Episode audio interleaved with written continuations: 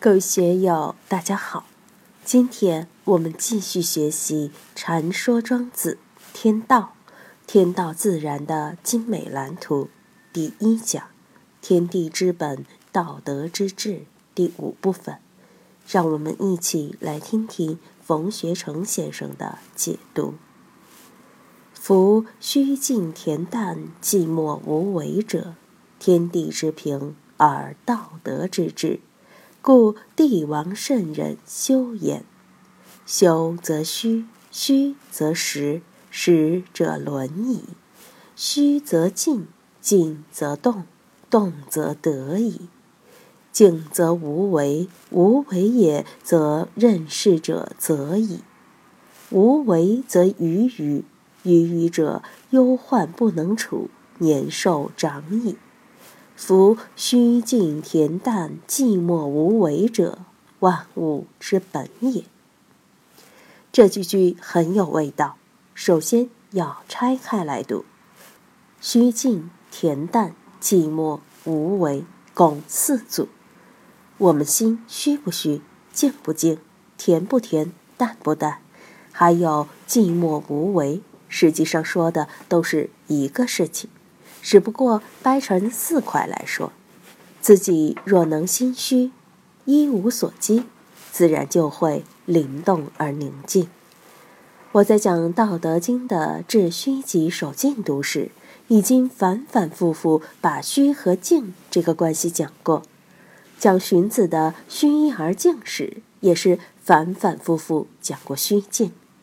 虚静指我们精神理性的工作状态。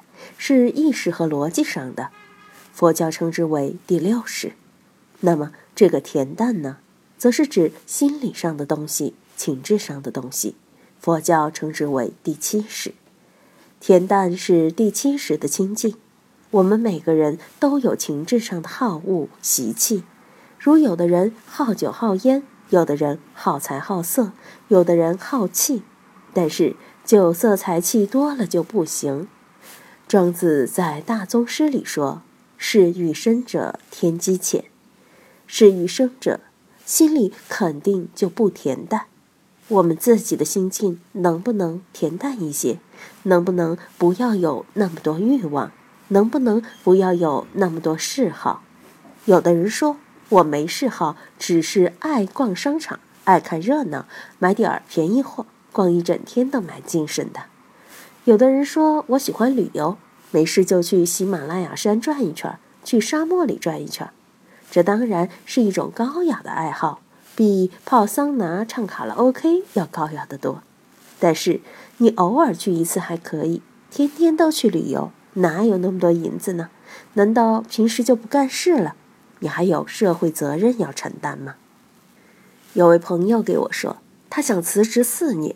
准备先拿两年的时间游遍全国，主要是到高原上、到森林里、到雪山上去住，最后两年就在寺院里住，玩过这四年，这辈子就满足了。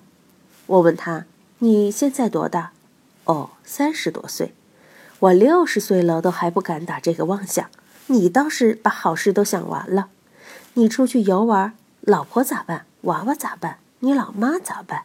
享福享早了，没得好事情哟。我把他骂了一通，让他还是老老实实去上班，先挣钱，过几年有了积蓄，有了百把万再说。但就算有了上百万，还是不踏实，最好还是老老实实的上班挣钱，细水长流。到了六十岁退休了再去云游天下，那个才是正道。毕竟他现在还没到享受的时间段。年轻正是建功立业的时候，建功立业也是一种欲望，但它是正当的，与那种不合实际的想法就不一样。老年人像我这样的去爬珠穆朗玛峰，那就是在打妄想。你说想不想去？想，敢不敢？不敢。如今连登峨眉山都不敢，为什么？腿子不管用，心脏也不管用。登青城山的圆明宫，吃饱了肚子都不敢去登，一爬心就跳，累得不了了。空肚子去爬就没有事。这下我是搞懂了，登山原来要空着肚皮才行。不管怎么说，我们都要恬淡，要甜甜淡淡，少些事欲，少些麻烦，要把自己种种事欲放下，你才会少是非。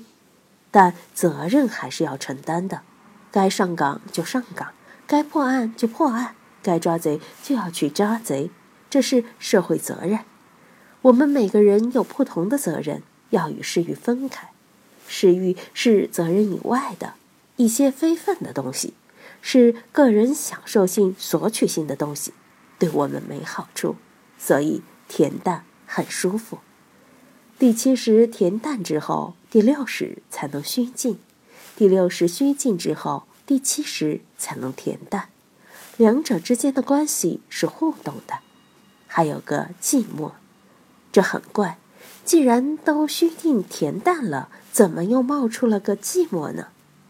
佛教的最高境界叫寂灭，寂就是很静，如镜之独；漠。辽阔广大，但什么内容都没有，如沙漠、荒漠、淡漠。总之，反反复复的让你去找精神上的感觉，先让你虚静恬淡，然后再寂寞。大概是从世间的境界进入到出世间的境界，最后再无为。有了前面三条，你才无为的起来。无为则无不为，把世间与出世间。打成一片了，你不经过虚静、恬淡、寂寞的过程，怎么能够无为呢？不寂寞，你就会有所为吗？虚静恬淡的功夫也不能巩固。如果你做到了这个，你就能更上一层楼，从而达到无为这样的最高境界。无为而无不为呀，这个时候才真正高明的起来。回头再看世间的事。真的如同看虫蚁一般了，你才能在其中得到自在和逍遥。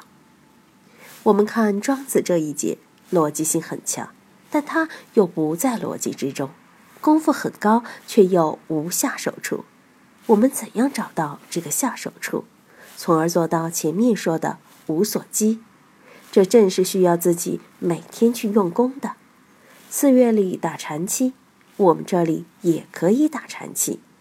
我们就谈点这方面的，如参话头一样，看看自己的心是否能无所积。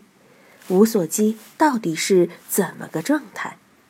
沈秀大师的“时时勤拂拭，莫使惹尘埃”，不过就是想达到这个无所积的状态嘛。六祖大师的“本来无一物，何处惹尘埃”，是已经处于无所积的状态了。不管怎么说，这都是与禅宗的无上大道完全是相通的，可以说完全就是一个鼻孔出气。今天就读到这里，欢迎大家在评论中分享所思所得。我是万万，我在成都龙江书院为您读书。